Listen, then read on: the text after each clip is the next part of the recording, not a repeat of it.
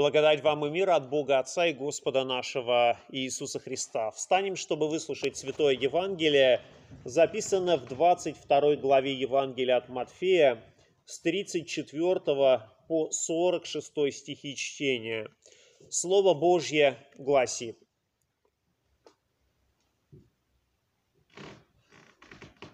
А фарисеи, услышав, что он привел Садукея в молчание, собрались вместе – и один из них, законник, искушая его, спросил его, говоря, «Учитель, какая наибольшая заповедь в законе?» И Иисус сказал ему, «Возлюби Господа Бога твоего всем сердцем твоим, и всею душою твоею, и всем разумением твоим. Сия есть первая и наибольшая заповедь. Вторая же подобная ей, возлюби ближнего твоего, как самого себя. На сих двух заповедях утверждается весь закон и пророки. Когда же собрались фарисеи, Иисус спросил их, «Что вы думаете о Христе? Чей он сын?» Говорят ему, «Давидов».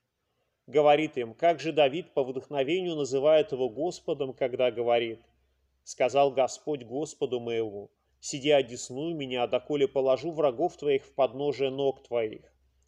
Итак, если Давид называет его Господом, как же он сын ему?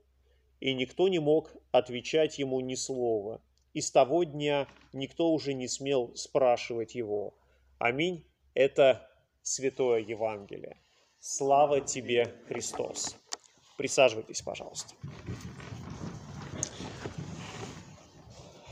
Сегодняшний евангельский текст имеет очень интересное, интересное начало говорится о том, что фарисеи, услышав, что он привел Садукея в молчание, собрались вместе. То есть это очень интересный момент, что Христос приводит Садукеев в молчание. И, конечно, сразу хочется объяснять, что это такое, кто такие Садукеи, почему они вдруг э, замолчали.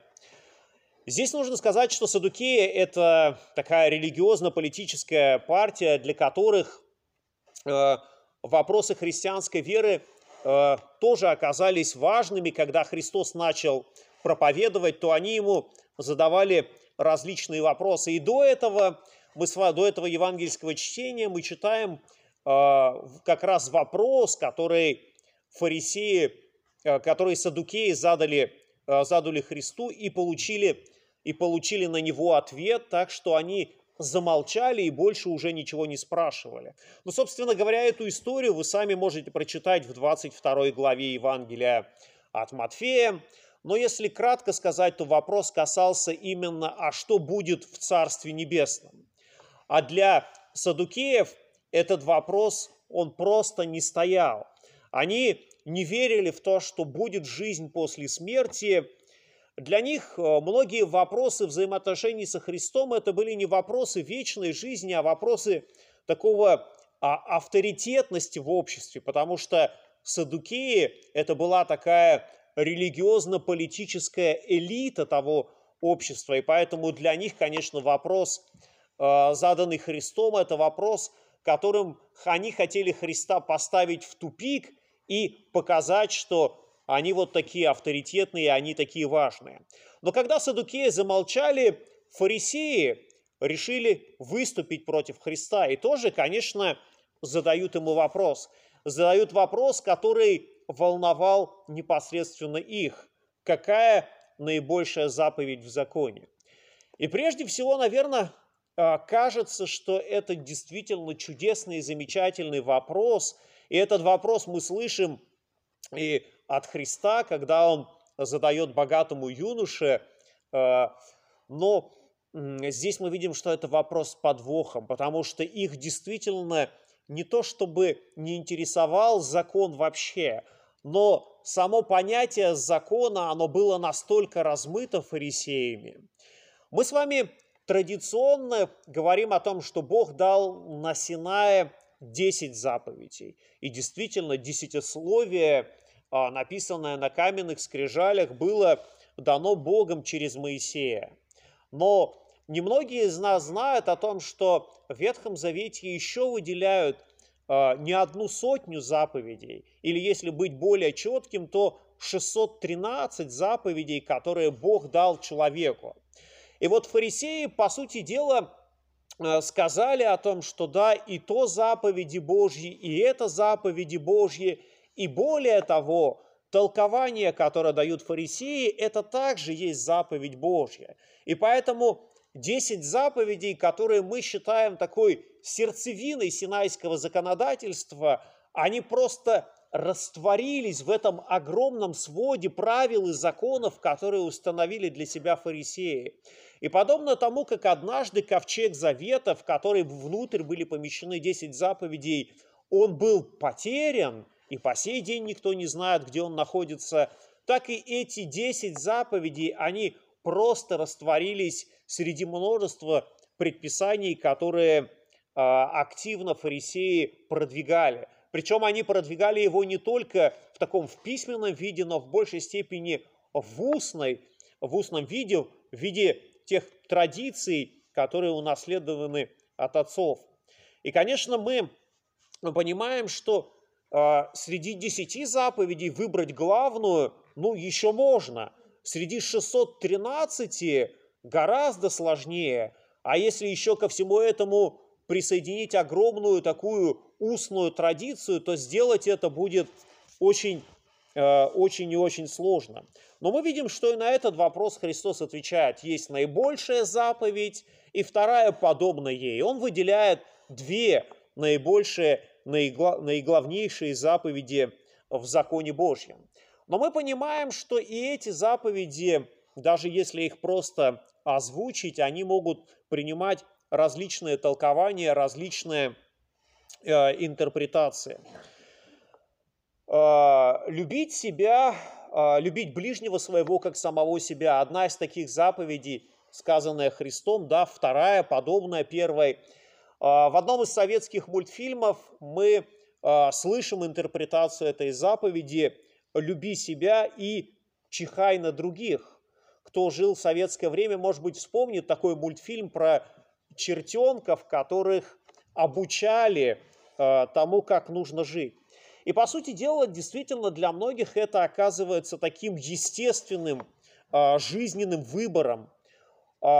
Поставить себя на первое место, на важнейшее место, а все остальные люди, ну, если не чихать на них, то э, относиться, ну, существует и существует. И действительно вокруг этого такого лозунга о том, что человек, конкретный должен человек стоять вокруг себя, формируется такое гуманистическое учение, где человек является мерою всех вещей.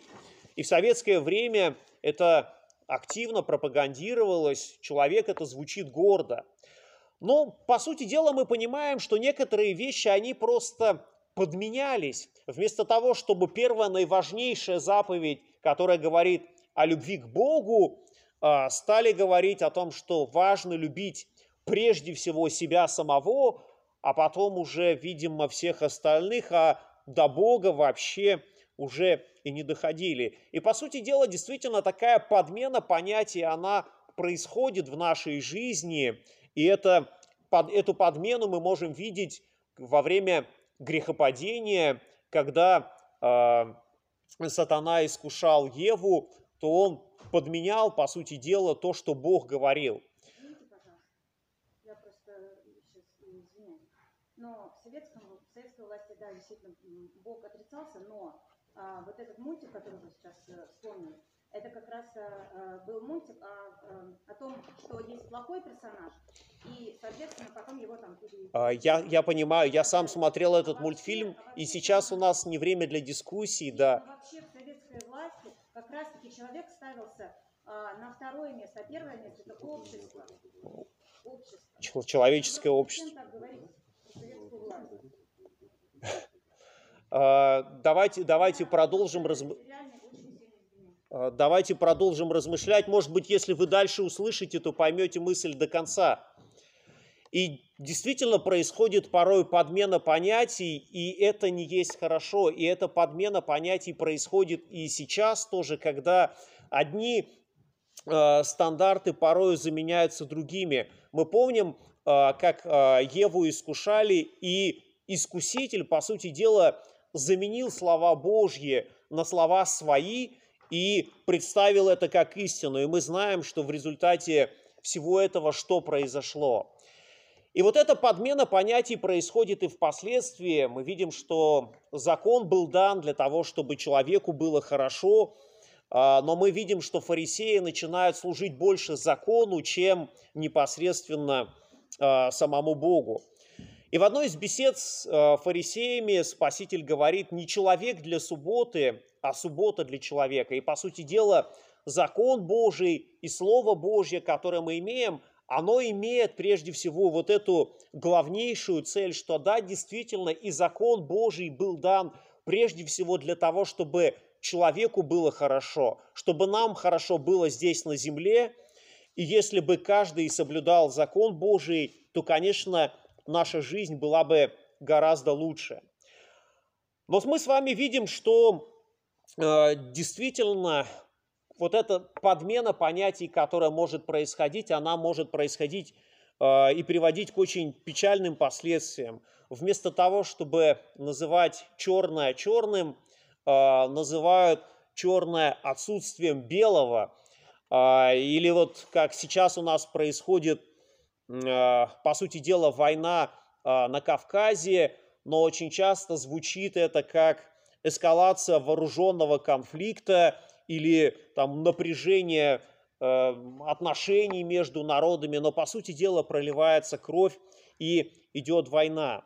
И для нас с вами очень важно, чтобы в нашем христианском представлении мы понимали, что э, есть закон Божий, который действительно белое называют белое, а черное называют черным.